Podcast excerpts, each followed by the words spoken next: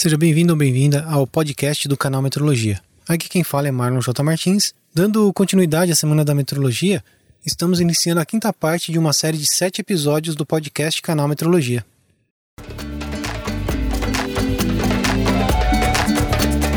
Canal Metrologia, seu podcast na medida certa.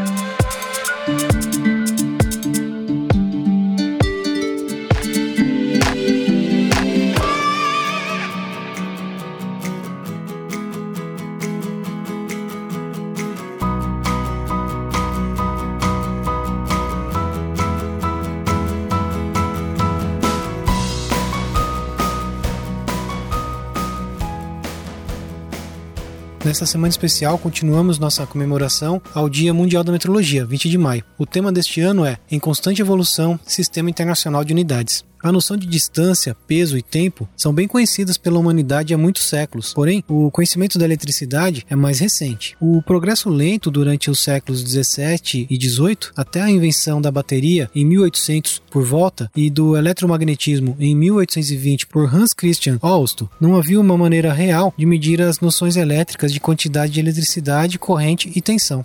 Em 1872, um comitê da Associação Britânica para Avanço da Ciência, agora conhecido como Associação Britânica de Ciências, definiu três unidades elétricas teóricas: o ohm para resistência, o volt para a força eletromotriz, que é a tensão, e o Weber para a intensidade. Os membros do comitê incluíam cientistas bem conhecidos como Lord Kelvin, Maxwell e Joule. Unidades elétricas chamadas de internacionais para corrente e resistência foram introduzidas pelo Congresso Internacional de Eletricidade, realizado em Chicago em 1893, e as definições de ampere internacional e a do ohm internacional foram definidas pelo Comitê Internacional de Londres em 1908. Na oitava Conferência Geral de Pesos e Medidas, em 1933, havia um desejo unânime de substituir essas unidades internacionais pelas chamadas unidades absolutas, Porém, a decisão oficial de aboli-la só foi tomada na nona Conferência Geral de Pesos e Medidas de 1948, que adotou o ampere para unidade de corrente elétrica, seguindo uma definição proposta pelo Comitê Internacional de Pesos e Medidas em 1946. O ampere é a intensidade de uma corrente elétrica constante que, se mantida entre dois condutores paralelos retilíneos de comprimento infinito, de secção circular desprezível e situados a distância de um metro entre si no vácuo, produz, entre estes condutores, uma força igual a 2 vezes 10 a menos 7 newton por metro de comprimento. Esta foi a história do ampere. Vamos conhecer agora a história do mol, a unidade de quantidade de substância. Após a descoberta das leis fundamentais da química, unidades chamadas, por exemplo, grama-átomo e grama-molécula foram usadas para especificar a quantidade de elementos ou compostos químicos. Estas unidades tinham uma conexão direta com pesos atômicos e pesos moleculares, que eram de fato massas relativas pesos atômicos eram originalmente referenciados ao peso atômico do oxigênio, por acordo geral tomado como 16. Porém, havia uma discordância entre os valores adotados por físicos e químicos. Um acordo entre a União Internacional de Física Pura Aplicada e a União Internacional de Química Pura e Aplicada pôs fim a essa dualidade em 1959 e 1960. Físicos e químicos concordaram desde então em atribuir o valor de 12 exatamente ao peso atômico do isótopo de carbono com número de massa 12. A escala unificada assim obtida dá valores de massa atômica relativa restou definir a unidade de quantidade de substância, fixando a massa correspondente de carbono 12. Por acordo internacional, essa massa foi fixada em 12 milésimos de grama, e a unidade da quantidade de substância recebeu o nome de mol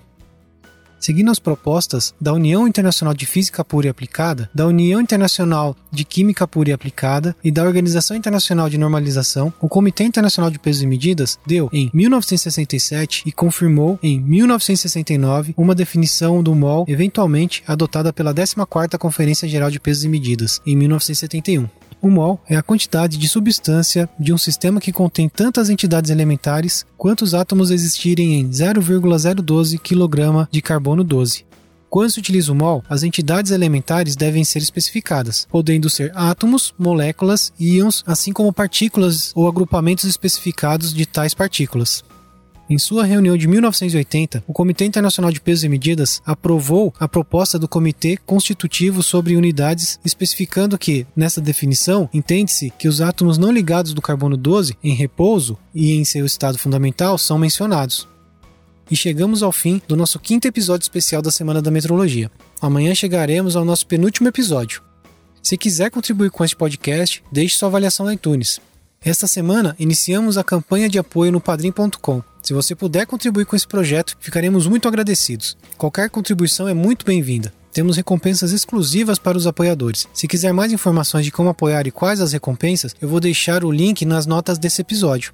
Para mais conteúdo de metrologia, acesse canalmetrologia.com.br. Além do podcast, postamos artigos e vídeos. Fale com a gente através do e-mail contato@canalmetrologia.com.br e também pelas redes sociais. É só procurar por Canal Metrologia. Obrigado pela companhia e até o próximo episódio.